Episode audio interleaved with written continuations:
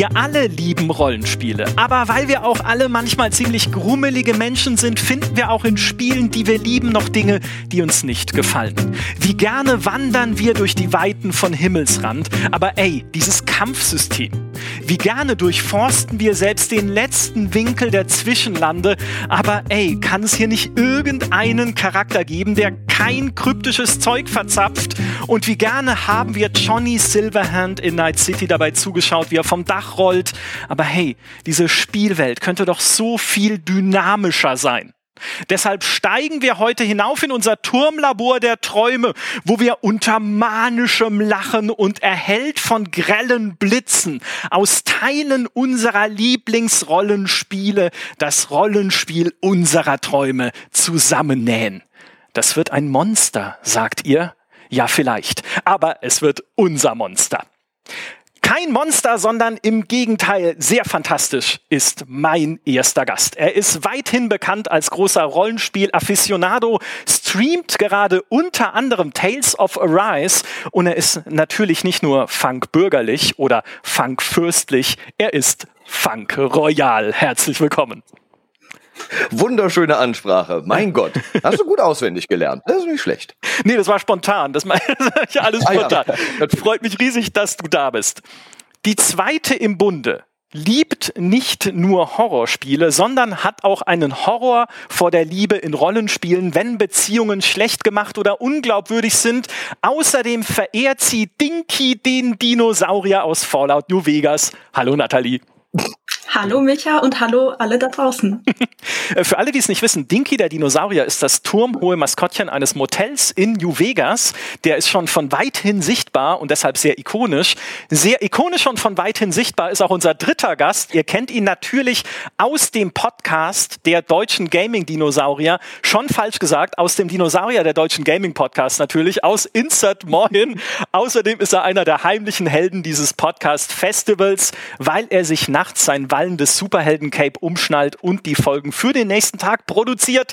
Hallo Manu, herzlich willkommen. Schönen guten Morgen, schön hier zu sein. Schön, dass ihr alle da seid. Das Rollenspiel unserer Träume, das ist ein Riesenthema. Ich habe mir vorhin so meine Notizen gemacht und dachte mir, hui, und wir haben nur eine äh, anderthalb Stunden Zeit. Wie sollen wir das alles hinkriegen? Ich glaube und ich freue mich schon drauf, wir werden uns sehr verzetteln und vom Hundertsten ins Tausendste kommen. Damit das Ganze aber zumindest den Anschein einer geordneten Diskussion hat, habe ich mir sieben Kategorien ausgedacht für unser perfektes Rollenspiel. Achtung, schreibt bitte mit, das ist wichtig. Kategorie Nummer eins, Spielwelt und Setting.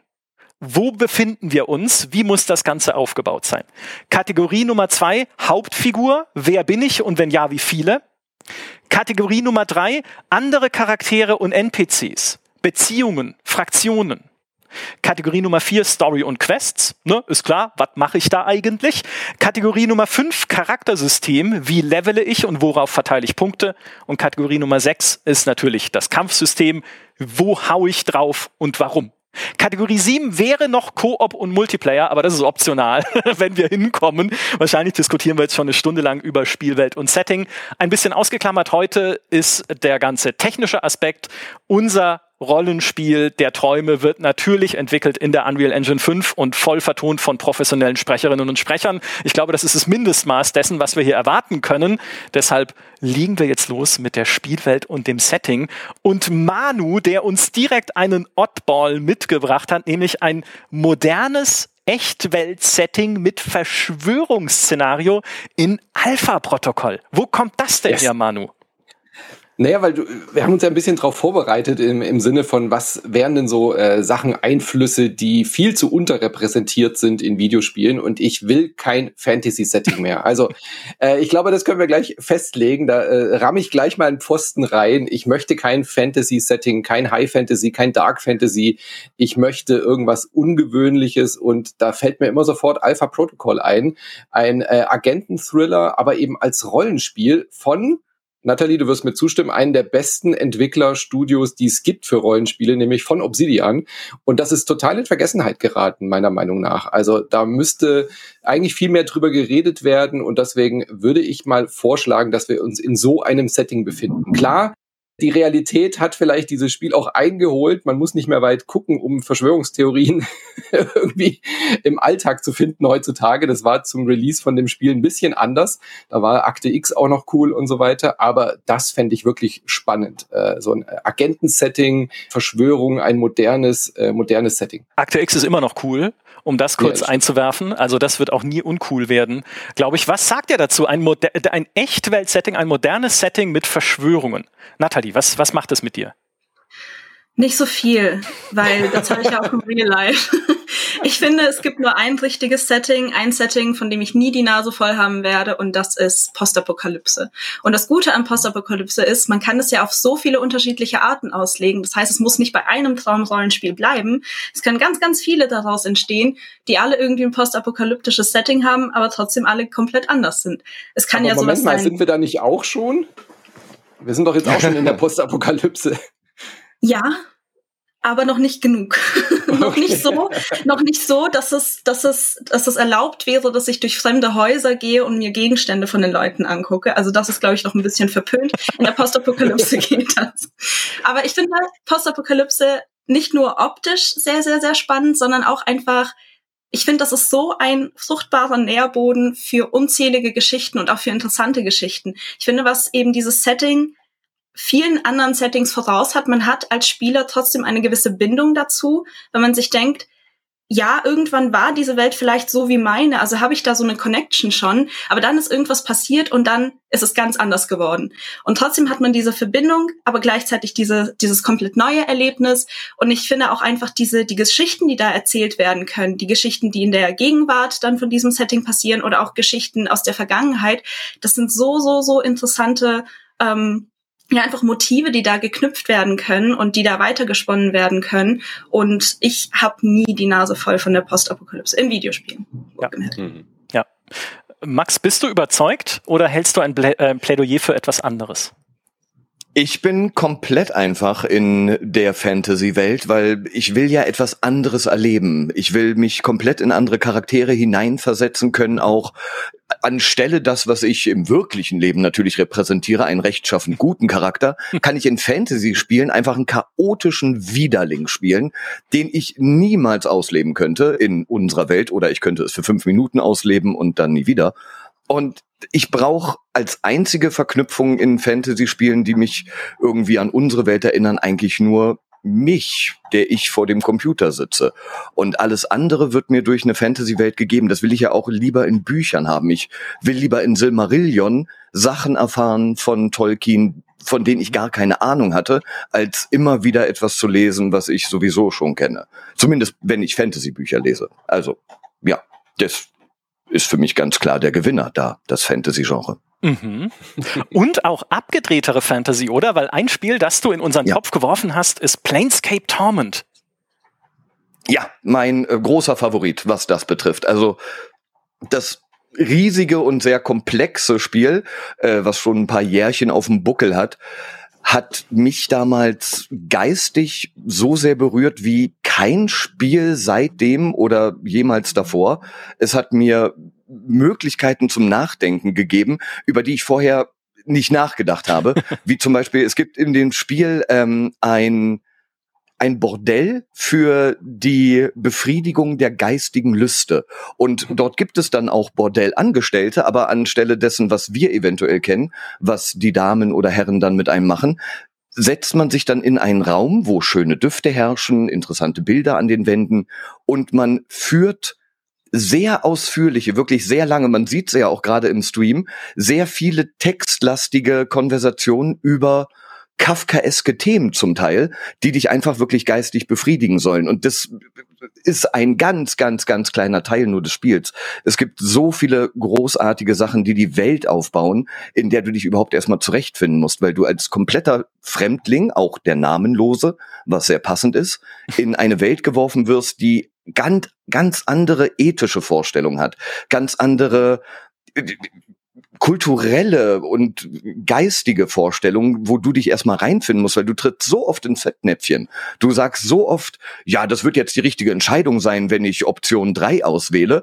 Und dann stellst du fest, oh, in dieser Welt läuft das einfach komplett anders. Und du musst dich erstmal daran gewöhnen. Das ist so, als würdest du jetzt in, weiß nicht, feudal China wiedergeboren werden und da würdest du auch erstmal ewig lange brauchen, um dich zurechtzufinden. Und sowas finde ich spannend, so ein Kennenlernen. Ich will nicht auf einem Silbertablett schon was serviert bekommen, was ich größtenteils eh kenne, sondern ich will selber Fehler machen dürfen, um das Erfolgserlebnis danach zu haben, wie ich es besser mache. Und das bietet mir die Welt von Planscape Torment so, so großartig. Ja. Ja. Jetzt seid ihr alle drei ganz weit voneinander entfernt, was die Settings angeht. Das ist ein guter Start schon mal für einen Konsens. Ich will aber trotzdem, ich bin ja hier salomonisch der Moderator und möchte das Gemeinsame von all den Settings äh, voranstellen, die ihr gerade vorgestellt habt, nämlich das Ergründen des Unbekannten oder eines Mysteriums. Weil bei Manu sind es die Verschwörungen, ne, die man in Alpha-Protokoll versucht zu entwursteln und rauszufinden, was geht eigentlich in dieser Welt wirklich vor. Bei Natalie und der Postapokalypse ist es natürlich immer die schwelende Frage, was ist passiert und wie haben die Leute damals gelebt und was haben sie, wo haben sie auf den falschen Knopf gedrückt, ne, damit der ganze Mist hier passiert ist. Und bei Planescape ist es ja nicht nur dieses Mysterium, dass du am Anfang nicht weißt, wer du bist und da aufwachst und äh, eine seltsame Tätowierung hast und dann rausfinden musst, äh, wer bin ich eigentlich? Und auch lustig lügen kannst zu Leuten und behaupten, du wüsstest es, obwohl du es gar nicht weißt, sondern auch da erlebst du ja und erkundest, erfährst das Mysterium einer komplett neuen und kreativen Welt die du ja, hm. äh, in die du reingeworfen wirst.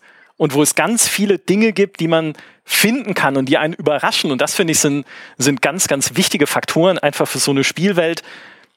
Ganz unabhängig davon, in welchem Setting sie spielt. Das ist doch salomonisch, oder? Mhm. Mir, fällt, so, mir ja. fällt sogar eine Marke ein, die man wiederbeleben könnte, wo alle unsere drei Wünsche erfüllt werden, nämlich Shadowrun. Uh. Stimmt. Shadowrun ist, äh, spielt in der Zukunft, äh, ist nicht noch, noch nicht so ganz postapokalyptisch, aber es gibt eben die bösen Konzerne, es gibt sehr viel Intrigen, es gibt sehr viel Verschwörungskram und so weiter. Man könnte da eben auch so ein Agentensetting machen, aber es ist eben auch eine Magiewelt. Das heißt, es gibt dort Cyberpunk-Trolle und es gibt Elfen, die irgendwie äh, ähm, äh, Erweiterungen haben am Körper und so weiter. Also mhm. das würde doch eigentlich alle unsere drei Wünsche so ein bisschen miteinander verbinden, oder? Das hat's ja, ja auch schon ein bisschen. Da gibt's Disco Elysium, was ich grandios ja. finde. Also da gibt's dann zwar weniger Fantasy-Charaktere, sowas wie Elfen und Orks fehlt, aber alles andere wird von unseren Wünschen und Träumen in Disco Elysium schon relativ gut getroffen, finde ich. Ein wenig. Ja, Zumindest außerdem wollte ich da noch kurz anmerken, wie überlegen Postapokalypse als Setting ist, weil Postapokalypse kann sowohl Fantasy als auch die ja. moderne sein. Wollte ich nur mal anmerken. okay. Unser Chat schlägt vor, Loki nämlich ein Zeitreise-Rollenspiel wie Chrono Trigger. Wo oh ja. im Prinzip all eure Epochen und noch so viele mehr, wenn man möchte, derselben Welt abgebildet sind. Es war früher ein idyllisches, kreatives und überraschendes Fantasy-Reich, das dann zu einer dystopischen Echtwelt-Gegenwart voller Verschwörungen wird. Und dann reist man in die Zukunft und es ist eine Postapokalypse. Und du musst mhm. rausfinden, was da passiert ist. Jetzt haben wir's. Aber das, das würde ich dann, wenn, in unterschiedliche Spiele aufteilen, weil wenn ich die ganze Zeit hin und her springen müsste, dann würde mir die Bindung zu sehr fehlen von der Welt. Also da bin ich nicht mit einverstanden. Okay, dann machen wir es als Serie. Das Rollenspiel und ja, das ist auch okay. wirtschaftlich gedacht. Ja, also Electronic ja, Arts schreibt hier gerade mit schon und sagt sich so, okay, da haben wir doch gleich drei Spiele zum Preis von einem. Nee, nee, im, im Brazer schaut zu und kauft währenddessen alte IPs ein. ja. Wingeforce, hier finden Sie raus, was Chrono Trigger ist und wie viel es kostet. Genau. Was kostet Alpha Protocol? ja. Oh, ein neues Alpha-Protokoll. Da gab es sogar mal einen zweiten Teil, der geplant war, aber dann nie umgesetzt wurde. Leider, leider, weil es kommerziell nicht so erfolgreich war. Aber ich glaube, wir sind zumindest auch mit Disco Elysium schon einer, einem Konsens auf der Spur. Ich glaube, Spielwelt-Setting ist fast schon abgehakt. Oder? Also ich würde mich auch breitschlagen lassen, äh, äh, Nathalie, äh, neues Fallout New Vegas bin ich immer dabei. Also oder ja, auch generell ein neues Fallout, was nicht irgendwie eine, eine Zwei-Zahlen-Kombination hinten dran hat, die nur knapp an meinem Geburtsjahr vorbei ist. Äh, auf jeden Fall, auf jeden Fall zurück. Also auch Fallout hat ja genügend von dem, was ich mir jetzt hier vorgestellt habe, nämlich Intrigen, äh, viel Story, viel, viel interessante Charaktere, die eben so die Grauzone haben. Und von daher bin ich, bin ich voll bei dir. Also ich würde mich da breitschlagen lassen. Jetzt ist natürlich ja, noch die, die, die letzte spannende Frage. Open World oder linear? Linear. Was? Ja. Es Open World, ich, ich notiere World. Open World. du hast dich da sicher nur geirrt, Manu. Das kann passieren. Versprochen. Nein, tatsächlich. Ich tendiere also tatsächlich. Ja, sorry, ich, ich wollte nur sagen, ich tendiere auch ein bisschen eher Richtung linear, aber deine Begründung zuerst. Einfach, weil wir schon so viel Open-World-Spiele haben und die sind ja auch gut. Also ich meine, ich bin großer, großer Alloy-Fan. Äh, Horizon Forbidden West und Horizon Zero Dawn sind ja Musterbeispiele, wie man eine fantastische Geschichte erzählen kann und trotzdem eben auch viel tollen Open-World-Content hat äh, und auch Quests entwickeln kann, die die Open World weiterbringen und so weiter.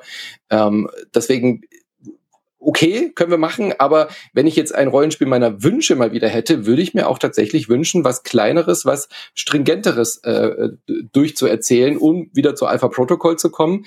Das bietet ja erzählerisch eine wahnsinnige offene Welt. Da kommen wir vielleicht später noch ein bisschen drauf bei dem anderen Punkt. Aber es ist eben halt auch relativ linear und dadurch kannst du natürlich auch die Spieler und Spielerinnen besser führen und spannendere Geschichten erzählen. Siehe Disco Elysium. Aber du kannst ja auch eine kleinere Open World haben. Also ich würde jetzt auch sagen, dass Zelda Ocarina of Time beispielsweise open worldig ist. Aber es verlässt dich nicht so verwirren und es bietet dir jetzt nicht diese Ubisoft-typischen 1000 Quest-Marker auf der Minimap, da wo du dich dann auch überfordert fühlst und das Fear of Missing Out die ganze Zeit hast. Wenn du jetzt nicht nach links gehst, dann verpasst du eventuell den besten Gegenstand der ganzen Welt plus fünf legendär in der Höhle aber du willst ja eigentlich auch deiner Quest folgen. Deswegen, ich hätte lieber so eine Open World, etwas verstaucht, ohne Questmarker, also ohne dieses mhm. Ghostwire Tokyo, Ubisoft-typische, ja. alles, die ganze Map ist voll mit kleinen Zeichen. Ghostwire Tokyo wäre besser gewesen, wenn es linear gewesen wäre. Das ja, ist genau das richtige auch. Beispiel, wo mhm. Open World ein tolles Spiel eigentlich verwässert hat. Aber jetzt äh, wollen wir so. den Umstand nicht ausblenden, dass Max gerade Gothic 2 erwähnt hat, äh, ohne es zu erwähnen, nämlich eine kompakte Open World ohne Questmarker. Weil das wäre auch das. Hab das wär, das? Nee, also du hast es nicht gesagt, aber natürlich im Geiste vorgetragen. ja, natürlich. Weil das ist ja genau das, ne? Eine, eine kompaktere Welt, die nicht so ausufert, dass man sie mit einem Haufen Unsinn füllen muss, wie es halt leider oft der Fall ist bei modernen Open Worlds, aber hm. halt trotzdem diesen Erkundungs- und Überraschungsfaktor hat in ihrer Welt. Dann findest du halt da hinten noch irgendwie die Bäuerin, die irgendein Problem hat. Dann sitzt da noch einer auf der Bank und will dir ein paar aufs Maul geben oder dir was schenken. Ne? Vielleicht in der Reihenfolge, vielleicht andersrum. Also ich wäre ich wär eher, aber ich bin ja hier nur der Moderator, ich wäre eher bei einer kleinen Open World. Natalie, entschuldige. Ja, ey, alles gut. Ich ähm, bin eigentlich auch bei der Open, also bei der kleinen Open World oder so Open Schlauch, weil ich mag es eigentlich jetzt vor allem in letzter Zeit, nachdem man die Uni irgendwann dann fertig hat und nicht mehr so viel Zeit hat für Spielen, wenn ich einen klaren Fortschritt in meiner äh, in, in, an meinem Spielstand sehe und nicht die ganze Zeit mir denke, oh, jetzt habe ich drei Marker in der Open World fertig gemacht, okay, cool und äh, ich bin genauso weit in der Story wie vorhin, sondern ich mag einfach dieses ich mag das zwar, Sachen zu erkunden und auch auf meine, auf eigene Faust zu erkunden. Und wir haben gerade schon Ghostwire Tokyo angesprochen. Ich habe, glaube ich, eine Stunde war ich nur in so einem kleinen Kombini, also in so einem kleinen Supermarkt drin, einfach weil ich mir diese ganzen Sachen angucken wollte. Aber es hätte im Spiel so viel besser getan, wenn ich außer diesem Kombini nicht großartig viel hätte erkunden können, sondern einfach weitergehen könnte. Und deshalb so eine kleine Open World, da würde ich mich zufrieden geben. Wenn das immer noch nicht klappt, dann kann man ja beim zweiten Teil immer noch Open World ganz groß draufklatschen und dann verkauft sich das auch besser. Ja, ich finde auch die Formulierung Open Schlauch ist fast schon E3-Pressekonferenz-Style. ja. ja. Das ist unser, unser Open Schlauch. Jetzt World Premiere.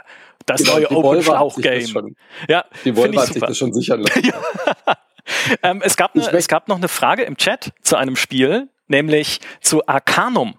Wenn ihr Arcanum noch kennt, das war so ein Steampunk-Rollenspiel mit Magieelementen.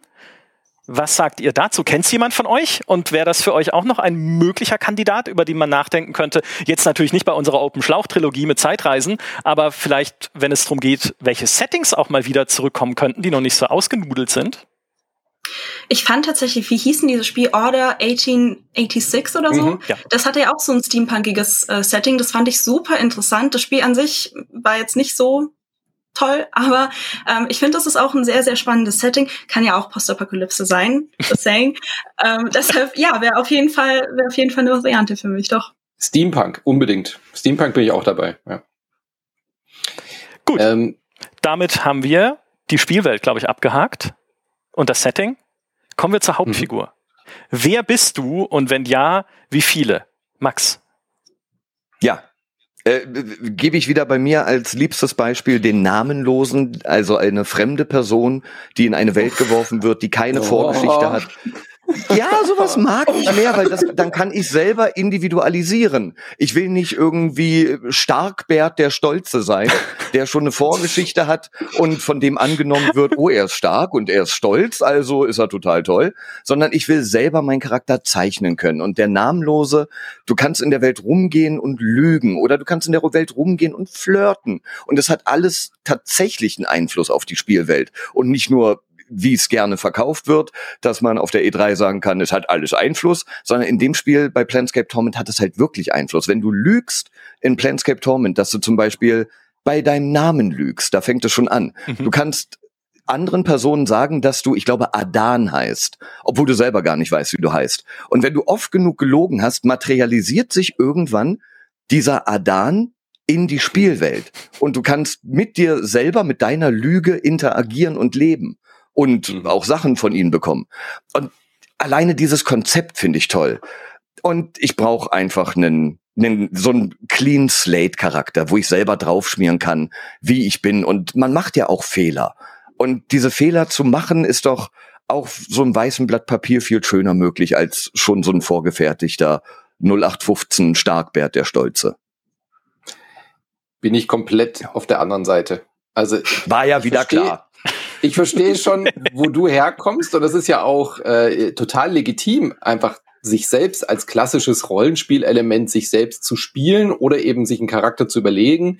Ähm, die, ich würde sagen, die Möglichkeit können wir ja einbauen in unser Spiel, aber ich finde für die Geschichtenerzählung, für die Charakterentwicklung, ich bin halt auch ein großer Serienfan. Also ich gucke wahnsinnig gerne Serien und deswegen bin ich da, glaube ich, eher affin dafür, einen Charakter wie Geralt zu haben oder was weiß ich, was schaue ich gerade Moon Knight, ja, was unglaublich spannendes, was mit dieser Figur passiert, was mit dieser Geschichte erzählt wird und äh, ich finde, da haben Videospiele eigentlich noch sehr viel aufzuholen, so vielschichtige Charaktere. Ich will ein Breaking Bad als Videospiel, ja, ich will eine Figur wie Walter White über mehrere äh, äh, Stunden begleiten und mit ihm leiden und, und ihn brechen sehen. Und äh, bei einem klassischen Rollenspiel ist es ja meistens so, dass ich einfach nur eine Machtfantasie ausspiele. Und ich möchte, ja, aber dann willst du ja mehr einen interaktiven wird. Film. Ja, was, ja, klar. ich meine, wir, wir, sind ein interaktives Medium. Wir reden ja hier über ein Videospiel, das heißt, es ist ja trotzdem interaktiv, aber deswegen kann ich ja trotzdem einen äh, festen Charakter spielen, der bestimmte Eigenschaften hat. Ich meine, Cyberpunk mit Wie hatte so eine Mischlösung ähm, dass das ja vor allem die Eigenschaften von Wie waren ja vor allem eben auf den ähm, anderen Charakter repräsentiert. Wie selber hat ja nicht so viel gehabt, aber Geralt zum Beispiel hat doch super funktioniert. Also ich denke, wir sind uns einig, dass The Witcher eins der besten Rollenspiele ist. Ähm, und der hat ja feste Charakterzüge und feste Charaktereigenschaften und nicht unsere. Ja, aber was machst du, wenn du mit denen gar nicht übereinstimmst? Wenn sie gar nicht mit ja, mit das heißt dir eigentlich klarkommen. Ja, aber äh, sagen wir, der Charakter macht etwas, was komplett gegen deine ethischen Grundsätze geht oder gegen deine moralischen Grundvorstellungen. Äh, entwickelst du dann eine Abneigung gegenüber dem Charakter oder probierst du darüber hinwegzusehen, das irgendwie wieder aufzubauen, indem du eher moralische Taten dann wieder im Spiel machst, um quasi das Karma auszugleichen? Oder wie? So wie du gesagt hast, diese Fragestellungen, die, mit denen beschäftigt man sich ja dann vielleicht. Also, hm. klar kann ich auch einen bösen Charakter spielen in dem Videospiel, wenn ich mich dazu entscheide. Aber bei Mass Effect, ich tendiere dann doch meistens dazu, so zu handeln, wie ich auch in echt handeln würde und stelle mir dann die Fragen gar nicht, bringe ich jetzt diese 100 Katzenbabys um im Wasser oder rette ich sie? So, ja? Hanu, typischer Mass Effect Moment, ja. Genau. Also als plakatives Beispiel für so die, für diese gut-böse Momente. Aber wenn ich jetzt einen Charakter habe, der, der von sich aus auf einmal böse Charakterzüge hat, dann stelle ich mich doch auch mit anderen Fragen, mit anderen Fragestellungen auseinander. Das finde ich jetzt reizvoll bei einem Rollenspiel. Ja, okay, Punkt für dich, ja. Ja. Ich bin da lustigerweise genau in der Mitte, weil ich finde, beide Seiten haben unfassbar coole Vorteile, die gerade teilweise schon genannt wurden, aber auch unfassbar blöde Nachteile. Und ich bin auch jemand, ich erstelle meine Figuren gerne selbst, weil ich mich gerne selbst in Rollenspielen spiele. Aber was ich gar nicht leiden kann, ist, wenn ich dieses Spiel starte und dann heißt es, boah, leider hast du jetzt Amnesie und außerdem warst du noch 500 Jahre lang im Kryoschlaf und sicherheitshalber haben wir dich noch auf einen anderen Planeten katapultiert, damit dich wirklich keiner mehr kennt. Ähm, das mag ich nicht. Ich mag es nicht, irgendwie einen erwachsenen Menschen oder Elfe oder was auch immer zu spielen, in einer Welt, wo mich keiner kennt, wo ich niemanden mhm. kenne, wo ich mich nicht daran erinnern kann, was ich in der Vergangenheit gemacht habe. Ich will kein unbeschriebenes Blatt sein. Ich will doch irgendwo eine Rolle spielen ich will Beziehungen haben, ich will Feindschaften haben, ich will eine Vergangenheit haben, einen Bezug zu dieser Welt. Und ich finde, Dragon Age Origins hat es zum Beispiel in Ansätzen schon sehr, sehr, sehr gut gemacht. Da hat man eben diese Vorgeschichte, die sich dann auch enorm auf das Spiel auswirkt. Also dass deine Vorgeschichte entscheidet, was du überhaupt im Spiel selbst machen kannst und was nicht. Und das finde ich un ist unfassbar cool und ich wünschte, mehr Spiele würden das machen und vielleicht dann auch noch einen Ticken stärker. Ähm, und deshalb bin ich genau in der Mitte von den mhm. beiden. Ich bin zum Beispiel auch, ich mag's total gerne, wenn ich Serien gucke. Lost gehört zu meinen absoluten Lieblingsserien, einfach wegen den fantastischen Charakteren. Da muss ich einfach nur mhm. irgendwie den Soundtrack von einer Figur hören und mir fließen schon die Tränen, weil ich einfach so viel mit dieser, mit dieser vielschichtigen Figur verbinde. Und das mag ich eben auch in Videospielen. The Last of Us zum Beispiel hat für mich die mit die tollsten Charaktere, die ich jemals erlebt habe. Aber gleichzeitig möchte ich mich in dieser Welt spielen. Ich will wissen, wie würde ich mit diesen coolen Charakteren interagieren? Wie würden die auf mich reagieren? Wie würde ich mich in dieser Welt schlagen? Oder auch nicht?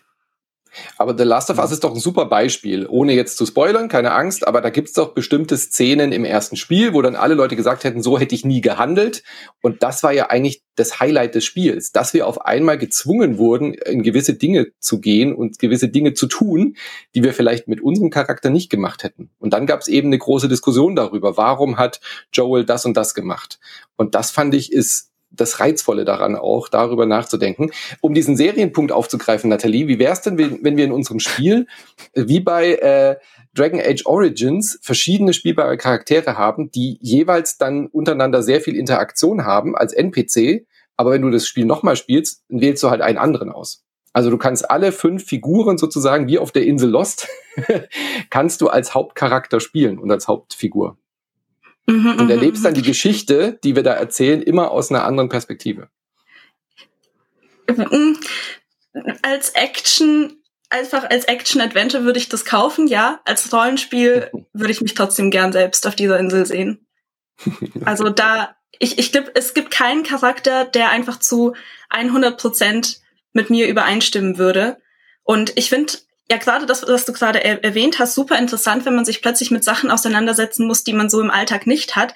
Aber nur weil ich hier einen selbst erstellten Charakter spiele, heißt es ja nicht, dass ich nicht irgendwann an den Punkt komme in diesem Szenario, dass ich irgendwas machen muss, was ich nicht machen würde. Ich mache das ständig in Rollenspielen und dann denke ich noch wochenlang darüber nach und kann nicht schlafen und denke mir so, Gott, was hast du nur getan? Aber ähm, ich finde das gerade spannend, würde aber nicht auf den selbst erstellten Charakter verzichten wollen.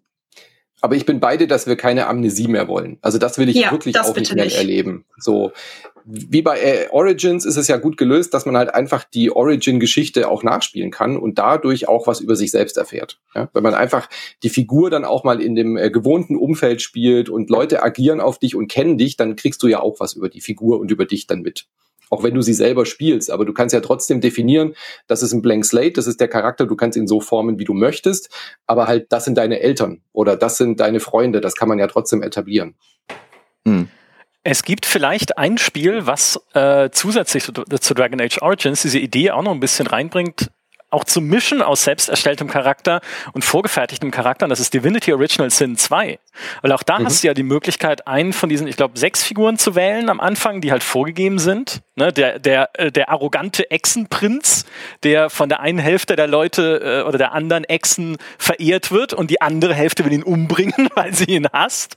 Oder Fane, dieser Untote, mit dem du dann diese mhm. wundervollen mhm. Dialogoptionen immer hast, wo du sagen kannst, was, wie, nein, ich bin ein Mensch. Äh, meine Menschensinne Kenntnis sagt mir, du, du anderer Mensch hast bestimmt ein Problem und ich muss dir helfen. Oder sagst halt untotmäßig, ach, was will der Typ? Ja.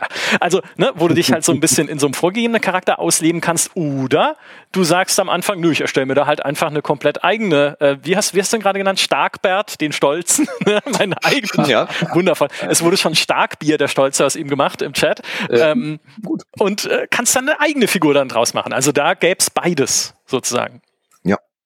Das wäre okay, aber ich will nur keine Party. Ja. Ja. Okay, Max, hast du Divinity Original Sin 2 gespielt? Weil genau das wäre für mich jetzt ja. auch ein Paradebeispiel, wo es besser funktioniert, wenn man einen der vorgefertigten Charaktere wählt. Ja, ähnlich jetzt wie bei dem, was immer noch in Entwicklung sich befindet, Baldur's Gate 3. Ähm, mhm. Ja, also ist ein sehr, sehr gutes Beispiel, mit dem ich, ich, ich würde mich breitschlagen lassen, dies als potenziell RPG der Träume äh, zu klassifizieren. Okay, Okay, das, das habe ich notiert. Ähm, was natürlich aber noch eine ganz wichtige Frage ist, die auch schon vom Chat mehrfach an uns herangetragen wurde. Gut-böse Systeme, Moralsysteme, ganz großes Thema. Die Entscheidungen, die ich treffe, sollen die sich auf so eine Moralskala auswirken, wie in Knights of the Old Republic? Soll es ein Karma-System geben, wie auch in Fallout New Vegas beispielsweise? Oder braucht ihr das nicht? Oder wollt ihr lieber halt ein komplett dynamisches System, weiß ich nicht, wo es halt nicht gut böse gibt in der Form, sondern alles sich auf alles auswirkt? Also für mich ja, sollte es nicht so plakativ sein, Mhm. Äh, wie in Fable beispielsweise, dass dann dein Charakter hellweiß leuchtet und du nur heilige Schriften irgendwie verfasst. Also zu plakativ möchte ich es auch nicht haben.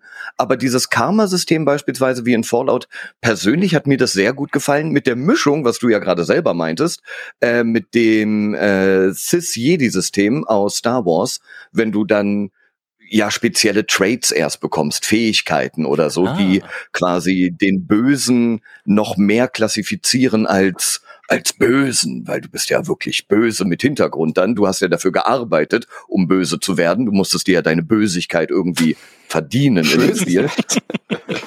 ja, mir fällt gerade kein mehr. Du musstest dir deinen bösen Charakter quasi ja. verdienen. Ähm, also fände ich persönlich jetzt von der Vorstellung her schöner, dass du den Charakter erst sich böse entwickeln lässt. Da ist aber natürlich wieder mit meinem, ich hätte gern ein weißes Blatt Papier und male meinen Charakter langsam böse. Hm. Ich würde tatsächlich, wenn wir jetzt über unsere Träume sprechen, äh, etwas bisschen moderneres äh, Technik dahinter erwarten. Also ich werfe jetzt mal irgendwie KI oder ähm, ähm, Algorithmen irgendwie halt in den Raum. Ich glaube, man könnte damit heute sehr viel mehr machen. Also Alpha Protocol hat ja schon es geschafft, ein unfassbar vielschichtiges System zu machen, wo die Leute wirklich bei jeder kleinsten Antwort, die du hast, also ich habe nochmal nachgeschaut, es hat, macht sogar einen Unterschied, ob du zu gewissen Meetings und in gewissen Dialogoptionen Straßenkleidung anhast oder eben deine Uniform. Was? Dann merkt, merkt sich, dass der Charakter, mhm. also die machen ganz, ganz, ganz penible kleine Pünktchen. Ähm, und auf einmal mhm. bringt der eine Charakter, will dich halt umbringen und in dem anderen Playthrough ist es dein Vorgesetzter und ist immer dein bester Freund. So, das ist echt extrem krass, aber halt noch sehr ähm, ähm, auf Blatt Papier quasi mit so mit so Bäumen gemacht. Und was ich mir wünschen würde, wären halt wirklich mal NPCs, die halt authentisch auf dich reagieren, wenn du ihnen irgendeinen Scheiß an den Kopf wirfst. Ja, also ich möchte nicht mehr, dass ich dreimal per Dialoggrad die gleiche Antwort auswähle und der NPC steht da und sagt dreimal die gleiche Antwort. Das ist für mich so ein Immersionskiller. Also ich möchte mhm. auch wie bei Alpha Protocol Leute, die ungeduldig sind, wenn ich zu lang brauche zu antworten, die auch einfach mal weggehen, die sauer sind, die wütend sind. Also ich will kein klassisches gut-böse Karma-System, sondern einfach Leute, die auf mich reagieren, je nachdem, wie ich ihnen halt gegenübertrete. Ob, ob, ich, ob ich eine Stunde lang brauche, diese eine Blüte aus dem Berggipfel zu holen oder ob ich halt den 20 Stunden lang hab warten lassen, weil ich 18 NPC-Nebenquests äh, mache. Ich möchte, dass das Spiel darauf reagiert und mich entsprechend auch empfängt. Dass mich dann mal jemand anschnaut, dass er sagt, wo warst du eigentlich die letzten zwölf Stunden? Wie in echt? Ja, ich, ja. das ist ja, ich habe jetzt totale Angst, dass meine Kollegen meine Feinde sind, weil ich ständig in Straßenkleidung in unseren Meetings sitze. Wie genial ist das denn? Das wusste ich nicht. Ja. Super. Aber wenn das so reaktiv Hat die ist, nicht gesagt. Ja, genau, na klar, ja, doch, da gibt's einen Chatkanal, in dem ich aber nicht bin, komischerweise.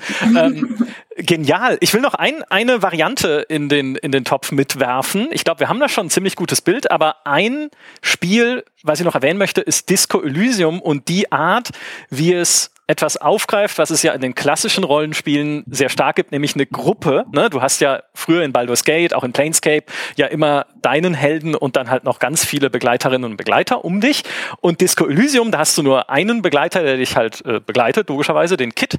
Aber du sprichst die ganze Zeit noch mit einer Gruppe in deinem eigenen Kopf, mit deiner Intuition, deinem logischen Denken, deinen Fähigkeiten zur Kombination, also all deinen Sinnen und Fähigkeiten, die dein Charakter hat. Und Vielleicht ist das nicht so eins zu eins in jedem Rollenspiel wunderbar abbildbar. Also ich glaube nicht, dass Gerald von Riva jetzt ständig Selbstgespräche führen müsste mit seinen Witcher-Sinnen oder sowas, obwohl das auch sehr lustig wäre. Oh, eine Blutspur. Verstehe. Was sagst du dazu, Hexersinn? Wir sollten ihr folgen. Richtig. Naja, aber das ist doch auch nochmal eine coole Art, dich mehr mit deinem Charakter zu beschäftigen und auch ihn zu formen, ohne in dieses klassische gut-böse Moralmuster zu verfallen. Das wäre eher so mein, mein Punkt bei dem Ding. Ich sehe Nicken. Ja. Ja. Ja, nur Nicken. Ja. Ja. Die kognitive Wahrnehmung als quasi eigenen Charakter fände ich ganz angenehm. Ja, genau. Also dann halte ich fest, ähm, unser Held heißt Starkbert der Stolze. Nein, äh, also optional oh Starkbert der Stolze. Es gibt Origin-Geschichten wie äh, in Dragon Age Origins, aber gleichzeitig eine Mischung aus selbst erstellter Figur und wählbaren vorgegebenen Figuren, deren Vorgeschichte ich dann aber auch erleben kann und deren Taten im Spiel sich dynamisch auswirken auf meine Wahrnehmung durch andere Charaktere. Das muss doch leicht zu entwickeln sein. Kann mir doch keiner sagen. Dass, ja. Also, da, das ist doch mal, wenn das kein Elevator Pitch ist, direkt jetzt an den Electronic Arts CEO, dann weiß ich auch nicht. Und ihr habt jetzt ja. tatsächlich schon mit diesen Punkten unser nächstes Feld angeschnitten, nämlich andere Charaktere und NPCs. Ne, wenn wir schon dabei sind, wie gehen die Leute mit dir um? Und äh, Natalie hat vorhin schon gesagt, oder ich habe vorhin schon gesagt über Natalie, wir haben beide schon gesagt übereinander, Beziehungen sind etwas sehr Wichtiges, gerade in Spielen wie Dragon Age.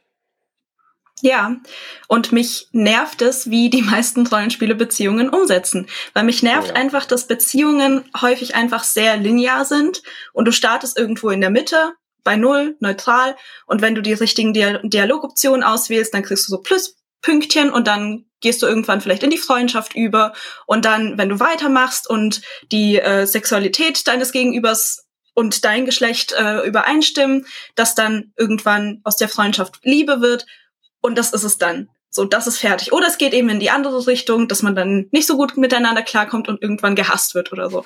Aber so funktionieren Beziehungen in der Realität einfach nicht. Und mich nervt es jedes Mal, dass es einfach wirklich diese eine Skala gibt, auf der ich mich hin und her bewegen kann, aber dass es da keine Abzweigungen gibt, dass es keine Möglichkeit gibt, dass ich zum Beispiel einfach nur eine verdammt starke platonische Freundschaft zu einem Charakter an, eines anderen Geschlechts, wenn ich heterosexuell bin, mhm. ähm, aufbauen kann. Und was mich da auch nervt, ist einfach dass es immer gelingt, wenn du es versuchst. Also man, ich sag das, ich habe das schon öfter gesagt, aber ich würde mir echt mal wünschen, so zufällig mal einen Korb zu kassieren, auch wenn ich alles richtig mache. Einfach weil dieses Spiel jetzt entscheidet, nee, der mag dich einfach ja. nicht. Das wäre so viel cooler, das würde so viel mehr einfach auch Würze diesem Spiel verleihen und den Beziehungen dann auch mehr Sinn geben, weil so ist es einfach mhm. nur die größte Belohnung, die man davon trägt, ist einfach, oh, okay, ich habe die Skala jetzt ganz nach oben gekriegt. Cool. Und ja, dann, ja. und das ist das zweite Problem, was ich habe, weil sehr viele Spiele machen nichts wirklich daraus. Dann hast du halt eine gute Beziehung zu diesem Charakter.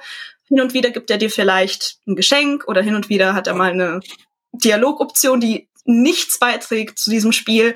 Ähm, und da würde ich mir auch noch sehr viel mehr wünschen. Oder wie in Fable kannst du die zu Hause irgendwie einsperren oder ins Kinderheim dann deine Kinder abgeben oder sowas. Aber das ist für mich viel zu wenig und ich würde mir da echt mehr wünschen. Ich finde so, die Fire Emblem Spiele haben da schon so einen interessanten Ansatz gefunden, wie man das stärker in das Spiel integrieren kann. Wobei ich auch nicht will, dass es einfach nur zu so einer Brutstätte wird für gute Kämpfer mhm. oder sowas. Ähm, also ich habe da auch noch nicht die perfekte Lösung, was man mit diesen Beziehungen dann Sinnvolles anstellen könnte. Aber ich würde mir einfach wünschen, dass es mehr ist als das, was es jetzt meistens in Rollenspielen ist. Ja. Bin ich voll bei dir. Das meiste, ja. meistens sind es ja immer irgendwie Trophäen, die man jagt. Und das ist ja das Furchtbare dann. Also Mass Effect kriegt's ja eigentlich gut hin, so dieses Gefühl von, wir sind auf einer epischen Todesmission und man hat ja wirklich dann auch Trauer, die man empfindet über die Charaktere, die es vielleicht nicht schaffen, die einen begleitet haben und so weiter über diese drei Spiele. Aber äh, spätestens beim Beziehungsmodell ist es ja eine Vollkatastrophe. Du kannst mit jedem in die Kiste steigen, die, die, äh, ja. die es sind eigentlich ja nur irgendwelche Trophäen, habe ich ja schon gesagt. Du, du kannst es dann schaffen, du kriegst ein Achievement und danach ist es ja irgendwie wie abgehakt. Also was Natalie gesagt hat, du hast keine echte Beziehung mit diesen Figuren auf dieser ähm, Beziehungsebene, die über die Freundschaft hinausgeht. Und der einzige Videospielcharakter, der Körbe kriegt, ist ja Larry. Das muss man sich ja mal vor Augen führen. Alle anderen, alle anderen äh, Rollenspielcharaktere können mit jeder anderen Person ins Bett steigen, wenn es im Spiel mechanisch vorgesehen ist. Das ist echt furchtbar. Ja, da schließe ich mich meinen beiden Vorrednern auch an und da für mich wäre, glaube ich, dann ähm, auch in Beziehung zu dem, was Natalie meinte, so eine Option des Momentes auch eventuell wichtig, dass du kannst einen Korb bekommen, aber nur wenn der Zeitpunkt gerade zum Beispiel scheiße ist. Wenn hm. zum Beispiel du fragst auf einer Beerdigung eines deiner anderen Mitstreiter so, ey, hast ja. du jetzt Bock irgendwie mal kurz zu knackeln? ähm, und dann kriegst du da natürlich einen Korb, aber würdest du, auch wenn dein Barometer eigentlich voll war, aber dann stimmt halt der Zeitpunkt nicht. Und ja. wenn du aber dann in einem schönen Moment, nachdem der Loot gesammelt wurde und man geht zurück zum See und dann fragt man, na, willst du Beeren pflücken? Oder so. Das fände ich noch schön. Und ansonsten ist es ganz richtig, wie du meintest, dass wir uns seit dem Harvest Moon Spiel eigentlich was Beziehungen betrifft, überhaupt nicht mehr weiterentwickelt haben. Es gab mhm. seitdem nur noch dieses, du gibst ein Geschenk, Barometer steigt, Barometer voll, Heirat, toll. Und nichts dazwischen. Und was ich da noch anhängen würde, was mich auch total stört, ist, wie final manche Beziehungen dann sind. Also es gibt mhm. Spiele, wo dich ein NPC aus dem Nichts hasst, wenn du beispielsweise aus Versehen in Fallout 4 die Bruderschaft in die Luft gejagt hast, passiert halt einfach mal. Passiert halt mal. Passiert halt. Und dann redet einfach Paladin Dance nicht mehr mit dir und ich kann nichts mehr dagegen tun. Und ja. das hat mich so in den Wahnsinn getrieben. Ich bin bis heute nicht darüber hinweg, dass er einfach nicht mehr mit mir redet. Ich habe nicht mal mehr die Chance, mich irgendwie bei ihm zu beweisen oder es wieder gut zu machen oder wenigstens darüber zu reden. Er hat mir ja noch nicht mal gesagt, was sein Problem ist. Ich habe das irgendwie abgeleitet aus dem Spiel. Aber ich würde es einfach sehr viel schöner finden, wenn diese ganzen Beziehungen, wenn sie sehr viel dynamischer wären und wenn sie, mhm. wenn sie auch mal, ich meine, wenn wenn ich mit jemandem eine gute Beziehung habe im echten Leben und ich mache irgendwas Dummes, dann heißt es ja nicht automatisch, dass diese Beziehung jetzt zerbrochen ist und unwiderruflich kaputt ist, je nachdem, was ich gemacht habe. Ich spreng nicht auf Bruderschaften in die Luft. Aber ich finde, es sollte in meinem perfekten Rollenspiel die Option geben, dass das einfach sehr viel vielschichtiger ist und dass eine Freundschaft, dass man vielleicht sich auch mal zerstreitet, ohne dass man gleich gehasst wird. Hm. Ja. Mein Problem ist daran, dass es äh, it's complicated. Also Beziehungen sind halt schwer. Also Freundschaft zu halten ist anstrengend, äh, Beziehung zu führen ist vielschichtig und anstrengend und man hat in Videospielen ja immer viel zu tun. Gerade in Rollenspielen ist man halt der fucking Retter der Welt oder äh, hat irgendwelche wichtigen To-Dos, die man abarbeiten muss.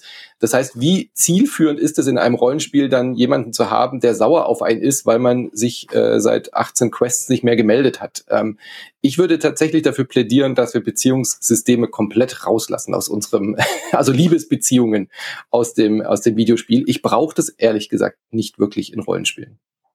Ich will, wenn dann, ich, ich, würde, wenn lieber ein dediziertes Beziehungsspiel haben. Wisst ihr, was ich meine? Also ein Rollenspiel, wo es wirklich nur darum geht, jetzt nicht eine Dating-Sim oder so, sondern wo es wirklich darum geht, die Liebe deines Lebens zu finden, wo dann die Charaktere, die Quest ist quasi, ähm, eine, eine gute Beziehung zu führen. Sowas könnte man ja mal machen. Aber also nur eine so Dating-Sim. Als, als, Nebenquest, aber nur so als Nebenquest finde ich das irgendwie immer banal, zu banal. Das also bildet nicht Leisure Suit Larry RPG. Ja. Hm. Oder äh, When ja. the Sexy Empire als Rollenspiel. Oh ja. Ja. ja. Gut. Okay. Schön, dass das auch mal wieder erwähnt wird. Ja. Was ja vielleicht ein bisschen, äh, ich will nicht sagen, ein Mittelweg ist, äh, aber ja, oder weiß ich nicht, ne? Aber vielleicht so in die Richtung geht, ist ja, wie es Baldur's Gate 2 damals gemacht hat. Da konnte es ja auch Beziehungen haben mit Begleiterinnen und Begleitern. Aber zumindest wenn man sie nicht in einem Guide nachliest, was genau muss ich tun, um irgendwie das Herz von Viconia erweichen zu können oder wie muss ich mich verhalten auch, ne? Was muss ich für ein Typ oder eine Typin sein in diesem Spiel, um überhaupt gut anzukommen und nicht wie in Dragon Age Inquisition einfach ich rede mit jemandem und jeder, jeder verliebt sich in mich einfach automatisch, weil ich bin, mhm. ich bin der Inquisitor, jeder muss mich, also ne, wir müssen jetzt eine Beziehung haben, ich bin der Inquisitor, es kann doch nicht anders gehen. Nee, sondern halt, dass Charaktere schon feste Erwartungen haben an Beziehungen oder an die anderen Charaktere, an den Helden, an die Heldin, mit der sie dann eine Beziehung eingehen würden, dass ich die aber nicht halt so plakativ kommuniziert kriege, ne, als so ein Barometer, auf dem dann halt steht, okay, du hast jetzt 86 Prozent Liebesfortschritt bei der Dunkelelfe, wenn du jetzt noch drei Orks umbringst, dann geht's Bären pflücken. Und stattdessen, dass ich halt mehr gucken muss, äh, wie verhalte ich mich. Ne? Da ist auch wieder das Reaktive, was Manu meinte. Und dann die anderen Charaktere halt entsprechend ein Bild von mir gewinnen, dass sie entweder anziehend finden oder scheiße finden und dann entsprechend reagieren. Und Baldur's Gate war es ja ein, ein bisschen so ähnlich. Also nicht natürlich äh, so dynamisch, aber so in die Richtung. Hm. Das wäre mein Vorschlag. Ähm, meine Zusammenfassung des Ganzen wäre, Beziehungen auf jeden Fall, wenn es sie gibt, in einem unserer Open Schlauch Trilogie Serienteile. äh, auf jeden Fall entweder glaubwürdiger und auch mit der Möglichkeit zum Scheitern, im Idealfall dynamischer oder wenn wir es nicht hinkriegen, einfach rauslassen. Drin lassen. Drin lassen, aber besser. Ja, genau. Ja, okay. Nicht so mechanisch einfach, ja. Okay. Was ich noch, äh, wenn es nicht um Beziehungen geht, sondern allgemein um Charaktere einfach natürlich nie unerwähnt lassen darf, ist Knights of the Old Republic und die ganz wundervollen Möglichkeiten darin mit Charakteren zu interagieren und auch böse zu sein zu deinen eigenen Helferinnen und Helfern. Ich hatte das vor kurzem schon mal in einem Podcast gesagt. Es ist so schön, wenn man Bastila, deiner Jedi-Helferin, erst ja, wenn man sie quasi fragen kann, was ihre tragische Familiengeschichte ist und wie sie sich zerstritten hat mit ihrer Mutter und wie ihre Mutter ihren Vater in den Ruin getrieben hat. Und dann kannst du am Ende sagen, du, jetzt halt mal die Klappe, das interessiert mich einfach alles nicht. Oder du gehst zu HK47, dem Killer-Druiden, der sagt, ach, wie kann ich dir helfen, Fleischsack? Und du sagst, warum nennst du mich immer Fleischsack? Und er sagt, was, habe ich Fleischsack gesagt? Entschuldigung, da muss ich mich versprochen haben. Und dann kannst du sagen, du hast mich schon wieder Fleischsack genannt. Und dann gibt's halt einen wunderbaren Dialog darüber, warum er dich Fleischsack nennt, weil Menschen für ihn halt nichts anderes sind als irgendwie ein Sack aus Fleisch und Knochen solche Charaktere will ich wieder häufiger haben in Rollenspielen, wo ich einfach noch Jahre später an diese Interaktionen zurückdenke. Keine Angst, ich spiele das natürlich immer alles nett. Ja, ich bin nie böse zu den Leuten. Ähm, nur wenn ich es ausprobiere nochmal, um irgendwie ein Video aufzunehmen, dann äh, nutze ich das aus. Aber diese Art von Interaktion muss für mich einfach, muss für mich einfach da sein. Selbst wenn ich einen einzelnen Helden spiele, mhm. also keine Gruppe, ich will die Möglichkeit haben, selber zu entscheiden, wie ich mit Leuten umgehe in meinem Dunstkreis im Spiel. Ja. Das ist mir super wichtig. Aber ich, ich brauche auch, wenn ich Charaktere habe, die zum Beispiel mit mir reisen, will nicht nur ich immer wieder im Mittelpunkt der Konversation stehen, sondern auch mal mitbekommen, wie die anderen einfach miteinander interagieren, ohne mich, sodass sich Beziehungen neben mir auch aufbauen und das menschlicher, sag ich mal, wirkt. Ja, Manu? Ja, da wollte ich genau drauf hin. Outer Worlds, habt ihr das gespielt? Ja. Da begleitet, da, da eine meiner Lieblingsquestreihen in allen Rollenspielen ist, Parvati dabei zu helfen, ihre Beziehung zu finden. Das ist genau ja, das wunderbar. Ding. Ja. Das ist so ja. großartig, so toll auch gesprochen von Ashley Birch mit so einer Sensibilität und da gibt's auch einen asexuellen Charakter, der sich nicht traut irgendwie, weil er Angst davor hat, ähm, dass dann diese Beziehung irgendwie zu sexuell wird und so weiter. Es ist wunder, wunderbar und ich muss gar nicht selber eben diese Liebesoption haben mit dem Charakter, sondern es ist wie bei Mass Effect, ich habe Begleiter, die mir am Herzen liegen und ich erlebe mit ihnen diese Liebesgeschichte mit. Das hat für mich sehr viel besser funktioniert, als wenn ich mit diesem Charakter dann schlussendlich in die Kiste steige. Mhm. Ja, Stimmt, das ist ein super schönes Beispiel. Oder du machst es wie Morrigan in Dragon Age Origins, was ja nicht wirklich eine Liebesbeziehung ist, aber sie sagt einfach zu dir vom Endkampf, entweder du machst mir ein Kind oder du stirbst. Und du stehst da und sagst, was ist das jetzt? Was ist das für eine Nummer? Wie komme ich denn da wieder raus? Was ist das? Wie, wie, hä? Das war mal ein WTF-Moment. Das haben sie super gemacht, mhm. finde ich. Das ist das gute alte BioWare einfach noch ja. gewesen. Ich glaube, die Charaktere in Anthem waren dann eher, naja, okay, äh, reden wir nicht drüber. Death by Snoo Snoo sehe ich hier im Chat. äh, springen wir weiter äh, zum nächsten Thema. Story und Quests. Ein bisschen habt ihr es schon viel, äh, bisschen habt ihr es schon viel angerissen, ähm, mhm. wenn es gerade um Entscheidungen geht und um vielleicht auch um, um Lösungswege, weil da ist ja auch zum Beispiel Planescape Torment ein sehr vorbildliches Spiel. Ja, vielleicht nicht für jedermann. Bei Planescape Torment ist ja in erster Linie deine Quest herauszufinden, wer du bist und warum das mit dir immer wieder passiert, dass wenn du stirbst, du wiedergeboren wirst und du Teile deiner Erinnerung verlierst, bis du vielleicht irgendwann so oft gestorben bist, dass du nicht mal mehr weißt, wie man spricht oder denkt. Aber ich mag es weniger in den meisten Rollenspielen, wenn ich in eine Welt komme, wo es einen Hauptantagonisten gibt und ich komme rein und es wird gesagt, das da ist äh, Stinkmorchel, der Böse, den müssen wir jetzt alle besiegen und darauf arbeiten wir jetzt hin das ist mir ein bisschen zu wenig, zumindest in so einem Fantasy-RPG. Das geht auch ganz oft auf. Ich mag deswegen auch Tiny Tinas äh, Wonderlands. Ist auch sehr einfach. Manchmal habe ich dann Bock auf sowas Einfaches, aber im Sinne so eines doch eher großen RPGs möchte ich eher erfahren oder mehr ja für mich herausfinden, was der Böse ist oder was für mich dann auch das Ziel ist. Ich brauche vielleicht nicht mal ein Ende in dem RPG das kann so open sein, dass ich einfach ab einem gewissen Punkt sage, jetzt kann ich die Credits sehen, weil mhm. ich habe das Spiel für mich beendet. Also ich brauche nicht Bösewicht tot, Credits Roll und New Game Plus Möglichkeit, sondern entscheide selber. Mhm. Äh, Chrono Trigger war ein bisschen so.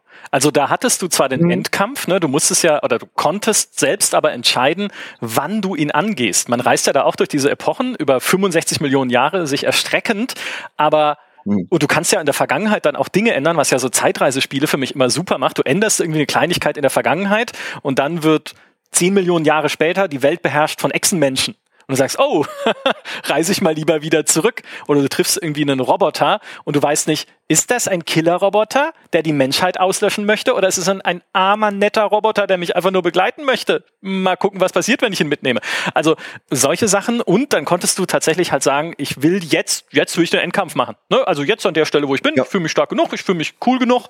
Jetzt will ich einfach äh, hier das, das Ende sehen. Und deswegen hat dieses Spiel auch nicht nur zwei Enden wie die Wurst, sondern zwölf oder 15, je nach Zählweise. Hm. Wie super ist das? Ja, sowas bräuchte ich dann mehr. Dass, dass sich der Bösewicht während deines Spieldurchlauf erst irgendwie herauskristallisiert und der auch immer wieder ein anderer sein kann, je nachdem, was für Entscheidungen getroffen du hast. Das kann dann mal deine Freundin sein, die böse wird, weil du ihr die falschen Drogen gegeben hast in dem Spiel. Ganz typischer Moment und dann musst du sie am Ende besiegen oder so. Oder es kann irgendwas anderes sein. Aber das sollte sich für mich erst in einem Spiel während des Spielverlaufs langsam herauskristallisieren. Weißt du, was mir da einfällt? Ganz kurz. Blade Runner. Das alte Blade Runner hm. Adventure von Westwood, wo es zufallsbasiert war, wer der Replikant war. Also in jeder Partie oh, war es wieder jemand anders und du musstest es erst herausfinden. Was wäre das denn für ja. eine geile Idee in einem Rollenspiel zu sagen, okay, es gibt in dieser Welt einen bösen Gnom oder so, ne? aber du weißt nicht, welcher Gnom es ist. Vielleicht habt ihr sogar eine Liebesbeziehung und du findest erst am Ende raus, dass das der böse Gnom war die ganze Zeit. Wie genial. Also ich, ich, ich will auf jeden Fall einen Twist, ein Twist-Ende, ja. ein Mindfuck-Ende in unserem Rollenspiel. Das, das muss definitiv sein. Ja. Was ich mhm. nicht mehr gerne sehen würde, ist so eine typische Heldengeschichte. Also ich will nicht mehr mhm. der Auserwählte sein, der die ganze Welt retten muss. Erstens finde ich sowieso viel spannender, wenn man die kleinen Geschichten, die ganz persönlichen Geschichten erlebt. Also wenn es um mich geht, um meine Freunde geht, um, ich weiß nicht, einfach die Leute in meinem Umfeld und nicht gleich die gesamte Welt, die ich als niemand mit Amnesie nach 500 Jahren Kryoschlaf jetzt äh, retten muss. Ich kenne die doch alle nicht, die sind mir doch komplett egal. Aber ähm, was ich auch noch sehr spannend finden würde, ist, wenn man einfach mal eine komplett andere Perspektive bekommt. Vielleicht bin ich der NPC und jemand anders ist der Held und ich begleite ihn einfach nur die ganze mm. Zeit und schau mal, ja. wie nervig ich hm. bin oder wie viel ich tatsächlich beisteuern kann. Oder ich bin der Bösewicht am Ende. Es gibt so viele Möglichkeiten, einfach mal eine etwas spannendere Hauptstory zu erzählen, als immer nur das gleiche, ja, nach dem gleichen Prinzip, nach der gleichen Blaupause zu arbeiten. Das ist aber super. Du bist die Begleiterin des Helden und kriegst von mhm. ihm dann mhm. auch die ganze Zeit so Quests wie, ah, mein Schwert ist stumpf geworden. Geh doch mal darüber zum Schmied und lass es schärfen. Und dann sagt dir der Schmied, aber was, du willst das Schwert dieses Typen schärfen lassen? Weißt du, was der getan hat? Und dann stehst du vor schlimmen moralischen Entscheidungen, ob du ihn verrätst oder ob du weiter zu ihm stehst, weil er dir damals das Leben gerettet hat. Fantastisch. Und das ist dann der erste Plot-Twist, weil das ist dann deine Bösewicht-Origin-Story. Großartig. Äh, um es wieder ein bisschen zu erden, ich habe das alles notiert, äh, wollt ihr ganz klassisch, wie es es ja in Skyrim gibt, wie es es auch in Gothic gibt, wollt ihr die guten alten Fraktionen und Gilden, denen man sich anschließen kann? Wenn sie so wie bei Fallout New Vegas sind, dass da wirklich sehr, sehr, sehr viele Grautöne dabei sind, sich das Spiel in eine komplett andere Richtung entwickelt, weil du dich dieser Römerfraktion anschließt und du beim nächsten Mal denkst, boah, ich könnte jetzt was völlig Neues auch mal ausprobieren und diesen, diesen Weg gehen. Sowas ja, aber das muss ja nicht irgendwie eine klassische Gilde oder eine Fraktion sein, sondern eben innerhalb der Quest, innerhalb der Story verpackt sein. Du entscheidest dich für eine Questlinie und dann gehörst du halt auf einmal da, da dazu. Du musst ja da nicht irgendwie beitreten in die Diebesgilde, aber wenn du halt für den einen Typen was erledigst, ist halt vielleicht eine andere Questreihe auf dich sauer und daraus entwickelt sich wieder eine andere Beziehung mit diesen Figuren, mhm. die da eigentlich involviert werden. Ich bin immer sehr, ja. sehr schlecht darin, mich zu entscheiden und ich habe oh, ja. immer sehr große Probleme damit, mich zu entscheiden. Das war auch der Grund, weshalb ich den ersten Elix-Teil nach, ich glaube, 17 oder 18 Stunden abgebrochen habe, weil mich das Spiel einfach dazu zwingen wollte, mich jetzt einer dieser Fraktionen ein anzuschließen. Und ich, häufig ist es so, dass ich entweder eine Fraktion total cool finde, die moralisch sehr, sehr, sehr verwerflich ist. Grüße gehen raus aus, an Caesars Legion aus Fallout New Vegas, aber häufig ist es dann doch so, dass ich keiner der Fraktionen so 100% zustimme, selbst weil die eben auch so, so viele Grauabstufungen dann häufig haben, wenn sie gut gemacht sind. Ähm, was ich gut finde, ist wie in New Vegas, dass man dann sagt, okay, ich pfeife einfach auf alle und ziehe mein eigenes Ding durch. Da wäre ich total mhm. dabei. Oder was ein noch nicht erschienenes äh, Rollenspiel so ein bisschen versuchen möchte, The Last Ori Crew, die haben nämlich ein System, man kann sich zwar den Fraktionen anschließen und dann ist man auch eine Zeit lang Teil von dieser Fraktion, von dieser Gruppe und erlebt dann eben die Kämpfe beispielsweise an der Seite von dieser Fraktion. Aber man kann sich jederzeit im Spiel auch umentscheiden und sagen, boah, ich habe keinen Bock mehr auf euch, ich gehe jetzt zu den anderen. Und sowas würde ich dann auch wieder spannend finden. Aber ich mag es nicht, wenn ich mich fest für etwas entscheiden muss und das ist dann unwiderruflich und wenn ich dann meine Meinung ändere oder mehr über diese Fraktion erfahre und dann nicht mehr damit einverstanden bin, dann ist mein ganzer Spieldurchlauf ruiniert. Ja. Dieses Fear of Missing ja. Out ist ganz schlimm, oder? Wenn man ja. sich dann genau. für eine Questlinie entscheidet und denkt, oh nein, ja. ich muss jetzt irgendwie 18 Safe Games machen, damit ich an der Stelle wieder einsteigen kann, falls ich jemals die andere äh, Questlinie sehen will. Ich hätte es lieber gern so wie auf dem Schulhof. Da hast du ja auch die normale Grüppchenbildung und du kannst aber trotzdem zu jeder Gruppe hingehen und sagen, hier spiele ich Tischtennis, da reden wir einfach über blöde Mathe und nichts irgendwie so Extremes, dass du, du wirst dann bei der anderen Gruppe automatisch ausgeschlossen. Und da würde ich einfach gern das alte Fallout, also Fallout 1 und 2 in den Raum werfen, weil da gab's eigentlich nur eine große Gruppierung, das war die Enklave. Und ansonsten hattest du einfach so diese kleinen Grüppchen wie Shady Sands, die erste Stadt, die du betrittst, dann vielleicht die Vault-Bewohner. Es waren immer so eher kleinere Gruppierungen, aber niemals diese Gilden. Mhm. Und das fände ich für mich, glaube ich, am schönsten, wenn man immer noch die freie Wahl hat. Und es gibt natürlich dann so eine Gruppierung. Wir haben ja auch bei uns Lobby oder so, so damit mhm. vergleichbar. Es gab einen schönen Vorschlag im Chat auch nochmal, was die, was die Hauptfigur angeht und Verbindungen in der Spielwelt, nämlich man könnte einfach einen Söldner wie Peter Hagendorf, keine Ahnung wer das ist, im 30-jährigen Krieg spielen, der da sein eigenes Leben führt, anstelle Einfluss auf die Führung zu haben, also Einfluss auf das große Ganze. So ein bisschen das Kingdom Come-Prinzip, ne? Du bist halt einfach nur eine Wurst mittendrin, die jetzt gar nicht sich irgendwo mit reinziehen lassen möchte oder Partei ergreifen möchte, machst du zwar dann in Kingdom Come irgendwie dann doch, ne, weil man hat ja dann seine gewissen Auftraggeber, aber ne, einfach nur so vor sich hinleben und den eigenen, den eigenen Stiefel drehen. Ne, der, der Hoover-Damm da drüben, der sieht hübsch aus. Ich glaube, das ist meiner. Ja, hier ist Caesars Legion und die anderen das würde ich auch sehr, sehr spannend finden. Und das erinnert mich so ein bisschen, also es ist nicht genau so in dem Spiel übersetzt, aber Pathologic 2, das ist ein Rollenspiel, das nur sehr wenige kennen, weil das sehr, sehr eigenartig ist. Aber da ist es zum Beispiel so, dass man nur zwölf Tage, also zwölf Ingame-Tage Zeit hat, diese Story durchzuspielen. Das heißt, diese Welt wartet nicht darauf, dass du irgendwie alle Questmarker abläufst und alles schaffst und alles irgendwie beeinflusst, sondern es kann auch einfach mal sein, dass du sehr, sehr viel verpasst und die Geschichte geht trotzdem weiter. Also die Welt, die dreht sich nicht um dich, sondern du musst einfach irgendwie versuchen, in dieser Welt zu überleben.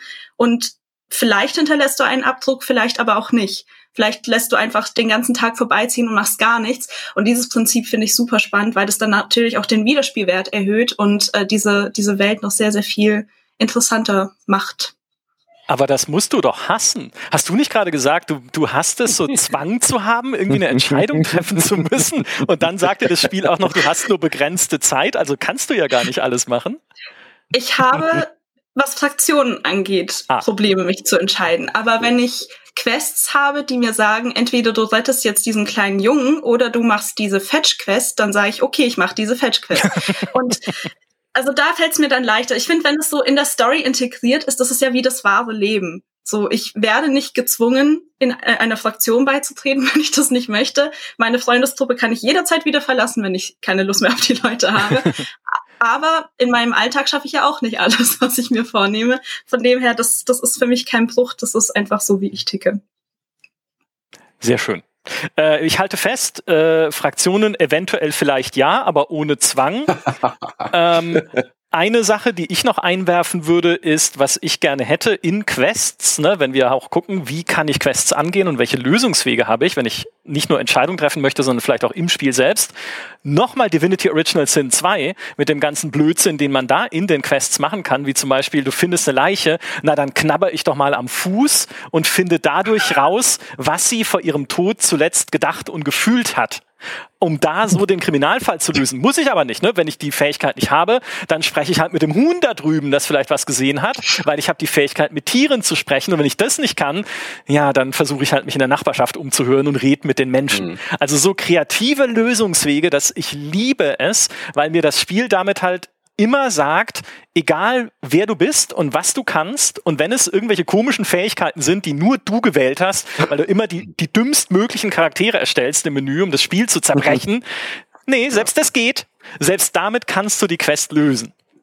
Ja, Fallout auch wieder gutes Beispiel. Du kannst auf Intelligenz null das Spiel durchspielen oder eben alle überreden. Also diese Bandbreite muss mhm. auch drin sein in dem Rollenspiel, dass du in den Quests wirklich mit allen Charaktereigenschaften, mit allen Spieltypen eine Möglichkeit hast, immer wieder, wie Micha gesagt hat, auf eine kreative Lösung zu kommen. Divinity Original Sim mit den Tieren reden ist so eine geile Idee. Das ist fantastisch. Ja. Das macht so Laune. Oder eben dann mhm. eben diese Gesichter aufzufuttern. Das ist fantastisch, ja. Und noch ein Aspekt aus Knights of the Old Republic, der unbedingt in jedes, in jedes Spiel muss, nicht nur in ein Rollenspiel. Ich muss immer entscheiden können, ob ich deeskaliere oder eskaliere mit dem, was ich sage. Wenn du kommst, ja. du kommst ne, auf, die, auf die Farm, wo sich so Romeo und Julia mäßig zwei Familien streiten und die Kinder sind ineinander verliebt, dann kannst du sagen, ja, das ist ja traurig, setzen wir uns erstmal hier alle an den, an den Herd, trinken ein Teechen, reden miteinander und wir kriegen das schon gelöst. Oder du kannst sagen, oh, die beiden Familien mögen sich nicht, warum erschießt ihr euch nicht einfach alle jetzt erstmal? Und ja. das ist ja eins zu eins eine Quest in dem Spiel, nicht eins zu eins mit den Sätzen, aber wie wundervoll einfach sich da auch so ausleben zu können und zu sagen, äh, ja, ich, ich beeinflusse das Schicksal, indem ich einfach entweder salomonisch durch die Welt wandle oder den Arsch raushängen lasse einfach und gucke, was passiert. Ja. In dem Zusammenhang eine Frage, ist es für euch wichtig, dass euch die Dialogoptionen schon sagen, welche Auswirkungen das hat? Weil ich finde, es gibt Spiele, zum Beispiel bei Cyberpunk ist mir das passiert. Da hatte ich eine ganz nette Unterhaltung mit einem meiner Nachbarn und in meinen Augen habe ich nur nette Sachen gesagt und dann hat er mich plötzlich aus der Wohnung geschmissen und ich war ganz hm. perplex, weil mir hm. diese Dialogoption nicht gesagt hat, so hey, damit löst du irgendwie einen Streit aus und das fand ich nicht so cool. Also dann habe ich neu geladen und äh, das nochmal gespielt. Deshalb, also für mich ist es dann schon wichtig, dass ich auch verstehe und weiß, was ich damit auslöse, weil häufig sind diese, diese paar Zeilen, die da stehen, in der Dialogoption ja gar nicht so äh, nicht so klar, was damit eigentlich gemeint ist und in welchem Ton das gesagt wird. Es wird ja auch nicht mit Emojis oder so klar gemacht. Ja, in Klammern wie, wie alle hieß, Wie hieß, das, wie hieß das Spiel mit den Verhören von Rockstar? L.A. Noir. L.A. Noir? L.A. Noir, genau. L.A. Noir hat mich, glaube ich, echt, echt äh, kaputt gemacht in dem Aspekt. Dass, da hatte man doch immer nur die Emotionen äh, irgendwie nachfragen ja. und auf einmal schreit dein Charakter den, den Verhörpartner an und du bist immer selber erschrocken. Das haben sie dann ja irgendwann rausgefixt. Ähm, ich will aber auch nicht mehr so wie früher hätte ich gesagt, ich will immer alle vier Antwortmöglichkeiten komplett ausgeschrieben auch schon lesen, um mich dann zu entscheiden. Also ich finde, es muss irgendwie ein Zwischenweg sein, ähm, dass man schon auch sagt, ich möchte in diese Richtung irgendwie, dass mein Charakter reagiert, aber ich finde es schon auch dann interessant, dann, dann erst äh, den Satz zu hören, der dann gesagt wird. Also kann man beides gut umsetzen. Ich bin da ein bisschen unschlüssig, ehrlich gesagt. Aber ich will nicht nur diese vier Antwortmöglichkeiten, was du jetzt ja gerade als Beispiel genannt hast, was sich ja mittlerweile leider etabliert hat, dieses typische Antwortrad mit Ja, Nein, Böse, Gut Antwort, sondern wieder mein Lieblingsbeispiel Planscape Torment, wo du bis zu 18 verschiedene Antwortmöglichkeiten hast, die sich einfach äh, dann aufblättern und wo du sehr, sehr fein eigentlich nachfühlen kannst, in welche Richtung dein Charakter da dann antwortet und oft auch mit drei Setzantworten pro Punkt und das bei 18 mhm. Punkten. Das mag ich ein bisschen mehr. Das, ja, man sieht es jetzt gerade ein wenig äh, da in dem Beispiel. Gut, das sind jetzt nur zwei Antwortmöglichkeiten, aber ähm, ich mag nicht diese zu extremen Ja, Nein, gut, böse Antworten ja. aus Fallout 4 oder Mass Effect ähnlich, sondern ich brauche da schon ein bisschen mehr. Mhm. Wir haben ja schon eine KI in unsere Spiele eingebaut.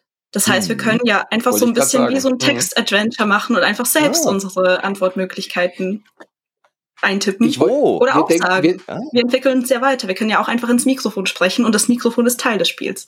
Great minds und die Kamera, think alike, Nathalie. Die Kamera ja. erfasst noch unsere Emotionen im Gesicht. Ja. Oh Gott. Und dann reagieren die NPCs. Wie gut wäre das bitte? Ich wollte genau auch auf diesen Punkt ein, einzahlen. Äh, warum reden wir einfach nicht mal selber rein und, und, das, und das Videospiel reagiert dann auf uns? Dann kann man ja wirklich Gab's ein komplettes Rollenspiel draus machen. Haben sie doch beim Mass Effect, glaube ich, ja. sogar gemacht, nicht wahr? Dass du beim Mass Effect, die, also da waren auch die Antworten leider vorgegeben, ja. aber du konntest das, was da stand, hast du quasi gesagt und dann hat dein Charakter reagiert. Das fand ich schon einen schönen ersten Schritt mhm. in die mhm. Richtung, was Natalie gerade meinte. Dem schließe ich mich komplett an. Also wenn wir das in unser Traumrollenspiel einbauen könnten, auch mit Mimik und so, ja, ja, da bin ich dabei.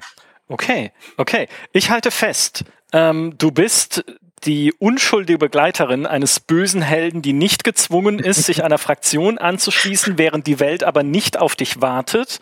Bei allen Gesprächen, die du führst, kannst du eskalieren oder deeskalieren, weißt, was du auslöst, aber nicht zu klar, weil dir das Spiel deine Antworten nicht vorgibt, sondern eine KI deine Mikrofon und deine Kamera anzapft, um herauszufinden, wie du entscheiden yes. möchtest. Ja, easy. Ja, ja. Also, wenn, wenn, das nicht, wenn man das nicht an einem Sonntagnachmittag runterentwickelt, dann weiß ich aber auch nicht. Ja, also. Ich, ich stelle mir gerade Micha vor, wie er so Sonntagabend auf so einem Sofa liegt, weißt du, so, so Kameraperspektive, so Doppelkinn, Augen halb zu und der Charakter ist in einer ganz dramatischen Situation und Micha so äh, zum Computer dann, bring doch deine Nachbarn um. wie dann die Videospielfiguren auf dich reagieren, ja. Äh, ja, und die, Na ja. die Nachbarn. Ähm, zwei Punkte haben wir noch auf der Liste und nicht mehr so viel Zeit, wie ich sehe. Deshalb müssen wir die schnell abhaken, aber es sind die leichten Punkte zum Glück. Das eine ist das Charaktersystem. Wie level ich, wie verteile ich Punkte? Max, ganz schnelle Entscheidung. Ja. Lieber ein freies Charaktersystem oder feste Klassen? So ähnlich wie in RuneScape hätte ich es gerne. Das alte RuneScape, dass du für das Ausüben der Fähigkeit immer wieder schrittweise kleine Erfahrungspunkte genau in dieser Fähigkeit und in Unterfähigkeiten bekommst. In RuneScape wird zum Beispiel, wenn du Nahkampf angreifst, bekommst du sowohl Nahkampf-Skillpunkte wenige und auch Lebenspunkte wenige und Verteidigungspunkte. Also so ein wenig hätte ich das gerne. Aber mit ganz, ganz, ganz, ganz, ganz, ganz, ganz vielen verschiedenen Sachen. In ganz, ganz, ganz, ganz, ganz vielen verschiedenen Berufen. Das hätte ich mhm. gern schließe ich mich an. Man kann alles machen und da das, was man wirklich aktiv benutzt und aktiv spielt, dort bekommt man dann bessere und stärkere Fähigkeiten. Bin ich voll dabei.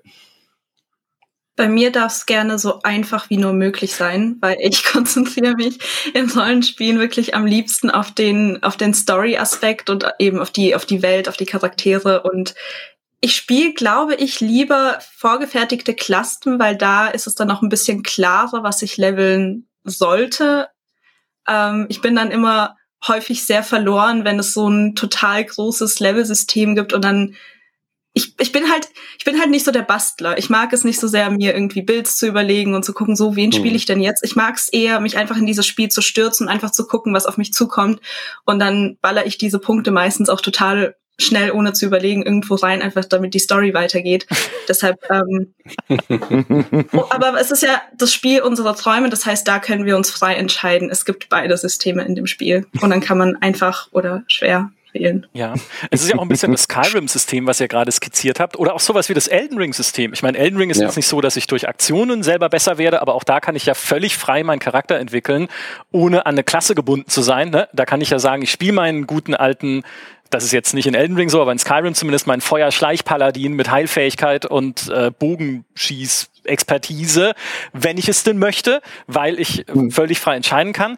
Aber natürlich in unserem Modell gibt es gleichzeitig ein System, was dir die Punkte äh, automatisch verteilt auf die Fähigkeiten, wenn du zu faul bist, dich dann auch noch zwischen irgendwelchen Spezialtalenten und Skilltrees entscheiden zu wollen und da noch irgendwie dich, also du kannst dich tiefer damit befassen, du kannst aber einfach das Autoleveln einschalten, wie in diesen ganzen auch klassischen D&D-Spielen und sagen, so, nee, mach du das für mich, Computer.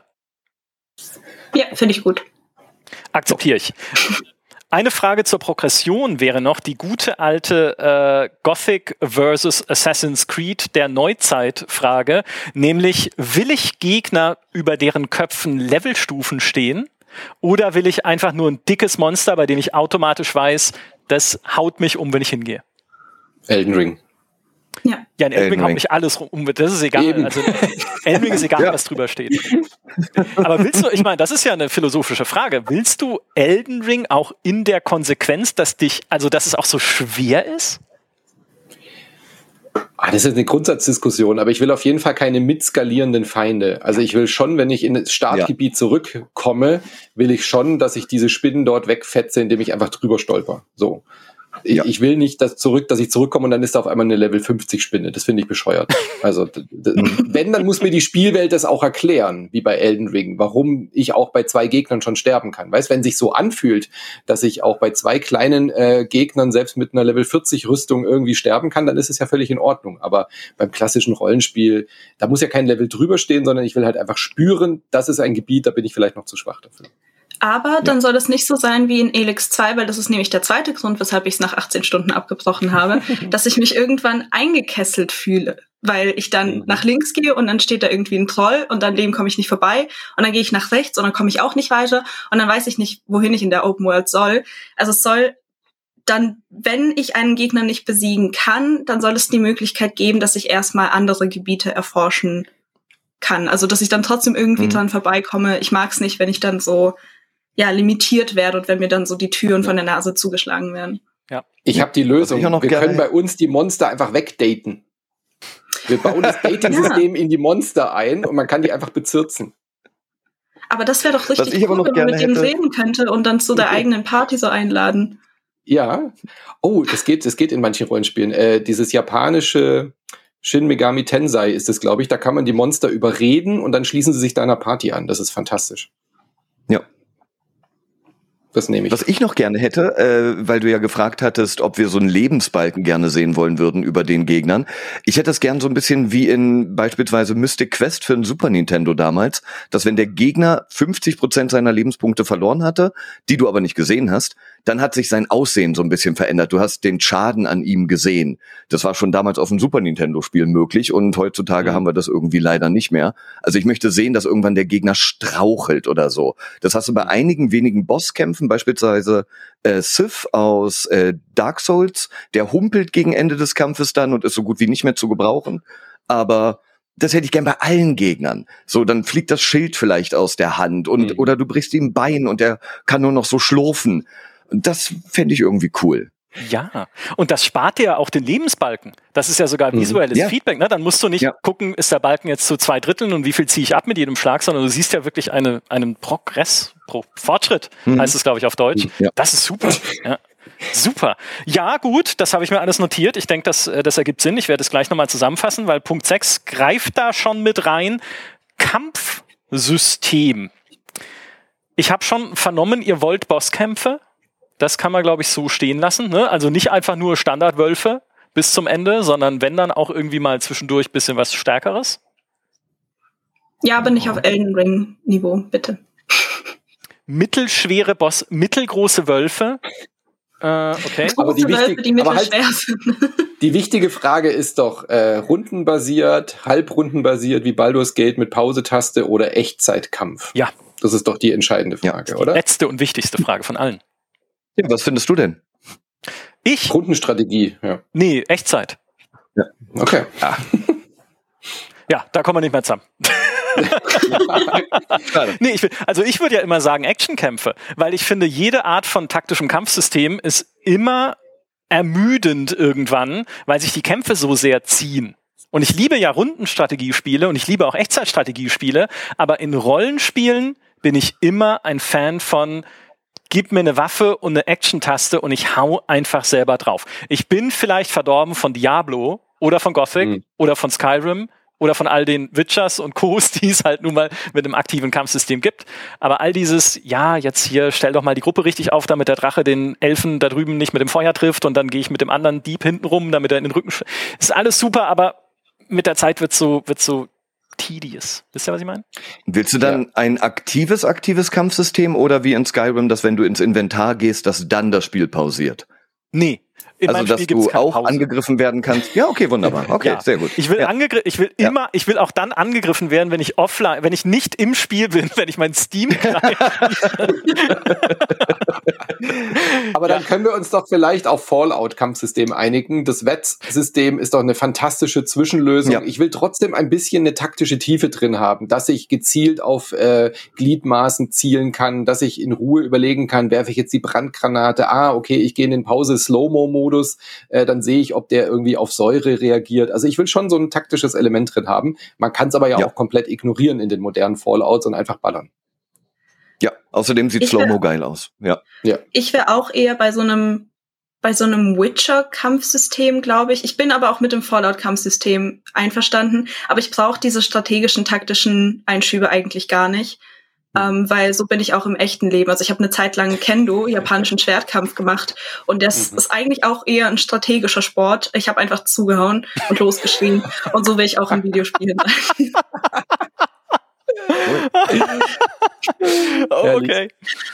Ah. Okay, dann werfe ich einfach noch die Bullet Hell aus Max Payne mit rein, wegen Slow-Mo. Ja. Ja, oder Vampire Survivors. Und ob ihr es glaubt oder nicht, hier steht's auf meinem Zettel, Vampire Survivors, perfektes Kampfsystem. Es schießt die ganze Zeit einfach und du läufst durch und alles platzt. Perfektes Kampfsystem. Das ist äh, mehr Taktik geht nicht wie in Vampire Survivors. Einfach schießen und alles platzt. Okay, Multiplayer Koop habe ich gesagt ist optional. Das wird noch reingebaut von einem externen Team, was das Spiel dann äh, bekommt nach Release und das äh, dann noch weiter reinpatchen muss damit schreite ich zur Zusammenfassung, weil wir sind im Endspurt dieses Podcasts. Wir haben eine Zeitreise-Rollenspiel-Trilogie mit Open-Schlauch-Spielwelt, die mir aber an jeder Stelle die Freiheit erlaubt, innerhalb des Open-Schlauchs auch andere Wege zu gehen, weil der Schlauch an sich zwar schlauchförmig, aber weit genug ist, um einen Boss zu umgehen, wenn ich mich gerade nicht mit ihm beschäftigen möchte. Ich spiele eine selbst erstellte oder wahlweise vorab ausgewählte aus mehreren Varianten Begleiterin eines bösen Helden, die vor der moralischen Entscheidung steht, diesen Helden zu verraten oder äh, zu unterstützen und äh, zu eskalieren oder zu deeskalieren bei allem, was dieser Held tut. Ich habe eine Origin-Geschichte natürlich, die ich nachspielen kann und meine Kleidung wirkt sich aus auf die Dinge, die andere Figuren äh, von mir erwarten und von mir halten. Ein ganz ja. wichtiger Punkt. Ja. Ich muss in der Hauptgeschichte unbedingt anderen helfen, die Liebe zu finden. Ich kann es auch selbst, aber es muss nicht sein, wenn ich es nicht möchte. Ich kann vielleicht auch die Liebe finden zwischen einem Roboter und einem Fleischsack, eine der schwersten Quests der Videospielgeschichte. Es werden Tränen fließen. Es gibt keinen Zwang in dieser Welt überhaupt irgendwas zu tun, denn es ist mein eigenes Leben. Wenn ich nicht möchte, dann muss ich nicht. Ich muss diesen Helden überhaupt nicht begleiten. Ich muss mich keiner Fraktion anschließen. Ich muss mich nicht verlieben und mich mit keinem NPC unterhalten. Wenn ich das nicht will, bleibe ich einfach am Anfang stehen und dann passiert überhaupt nichts, außer dass alle anderen in dieser Welt weiterleben und ich kann es ganz fern am Horizont sehen, wie der Drache alles verbrennt. Aber ich sage mir, das ist mir echt völlig egal. Gleichzeitig, wenn ich mich entscheide, mich einzumischen in die großen Geschehnisse dieser Welt, möchte ich wissen, was ich auslöse, aber eben nicht zu genau. Ich will mich jederzeit entscheiden können zwischen klar formulierten, aber doch nebulösen Ausgängen ohne Prozentchance, weil ich ja vielleicht dann gerade in Liebesdingen doch einen Korb kriege, obwohl wir so schön Beeren miteinander gesammelt haben, vorhin kurz vorm Looten. Ich möchte auch, dass die KI, die wir selbstverständlich ins Spiel einbauen und die all diese Reaktionen von NPCs auf mich berechnet, mich selbst als Person und Menschen mit einbezieht, indem ich mein Facebook und WhatsApp und sonstiges Social Media Profil direkt eingeben kann damit ich dort äh, quasi ausgelesen werde und mein Mikrofon und meine Kamera mit einfließen in meinen Umgang mit den Leuten im Spiel. Das heißt, wenn ich Leute anschreie, dann sind sie sauer übers Mikro. Ne? Oder wenn ich ein nettes Gesicht mache, dann sind sie nett. Ich kann äh, entweder freileveln oder das komplette Leveln dem Computer überlassen, wenn ich das Häkchen setze, ich will mich mit so etwas nicht beschäftigen. Insbesondere dann, wenn ich im Spiel gegen mittelgroße Wölfe hin und wieder kämpfen muss, die das Maximum dessen sind, was es von mir fordert. Das sind die großen Prüfsteine. Ich bekämpfe diese Wölfe in Slow-Motion, Wets inspirierten Echtzeit Taktik, Gliedmaßen, Anvisier kämpfen, die aber optional sind. Ich kann auch einfach mein Kendo-Schwert ziehen und schreiend auf sie losstürmen. Und auch das Schreien wird von meinem Mikrofon ins Spiel übertragen, um die Gegner in Angst und Schrecken zu versetzen. Oder auch nicht, weil es ist meine Entscheidung, das ist mein Spiel und ich kann machen, was ich will. Ja, du kannst sie ja auch daten. Ja. Ja. Und du kannst sie auch daten. Richtig. Und du kannst die, die mittelgroßen Wölfe können gedatet werden und ins Spiel aufgenommen. Du weißt aber nicht, wenn du sie datest, geben sie dir am Ende einen Korb oder hast du genau den richtigen Knochen und äh, für sie gefunden und genau den richtigen Satz gesagt in dein Mikrofon mit dem richtigen Gesichtsausdruck, damit sie sagen, das ist es, da gehe ich mit. Das klingt mir nach einem, nach einer guten äh, Story-Prämisse. Starkbert den Stolzen aufzuhalten, Schrägstrich zu unterstützen, Schrägstrich gar nichts zu tun. Großartig. Und jetzt wisst ihr, warum wir SpielejournalistInnen sind und nicht SpieleentwicklerInnen. Absolut großartig. Wir Weil wir viel geschafft. zu gut wären, du hast recht, Manu, ja. Also ich, ich finde das plausibel. Das ist, es ist kein Monster geworden. Es ist einfach ein, ein, ein ich, äh, ich meine, hin und wieder an ein paar Stellen sehe ich jetzt ein paar Ecken, wo man vielleicht noch ein bisschen feilen also. müsste. Also Kleinigkeiten. Ach, nur minimal. Aber ja. ich sag mal, die Sachen, die Peter Molyneux so erzählt, sind auch nicht weit von dem weg. Das stimmt tatsächlich, ja. Es ist eigentlich Fable 4, was wir hier geschrieben haben. Ja, ja. ja. Nee, äh, die NFTs fehlen noch. oh Gott. Oh, nee. Veto, oh. Veto. Okay. NFT-Beziehungen, stell dir vor, nur du kannst diese Beziehung haben zu einem bestimmten. Okay, wir schweifen ab. Das ist das Thema des nächsten Podcasts. Wo kann ich überall NFTs einbauen, um alles noch schlimmer zu machen? Dann tatsächlich übernommen von Square Enix in diesem Fall. Ihr drei, das war ein fantastischer Talk und ein fantastisches Rollenspiel, das wir entwickelt haben. Wenn wir beim nächsten Mal zusammensitzen, sprechen wir drüber, wie es heißen soll. Bereitet euch oh. darauf vor, denn das wird nochmal eine ganz eigene und ganz besondere Diskussion. Ganz lieben Dank, Max. Ganz lieben Dank, Manu. Ganz lieben Dank, Nathalie. Und vielen Dank natürlich auch allen, die uns in diesem Podcast zugehört haben. Macht's gut und bis zum nächsten Mal. Tschüss. Tschüss.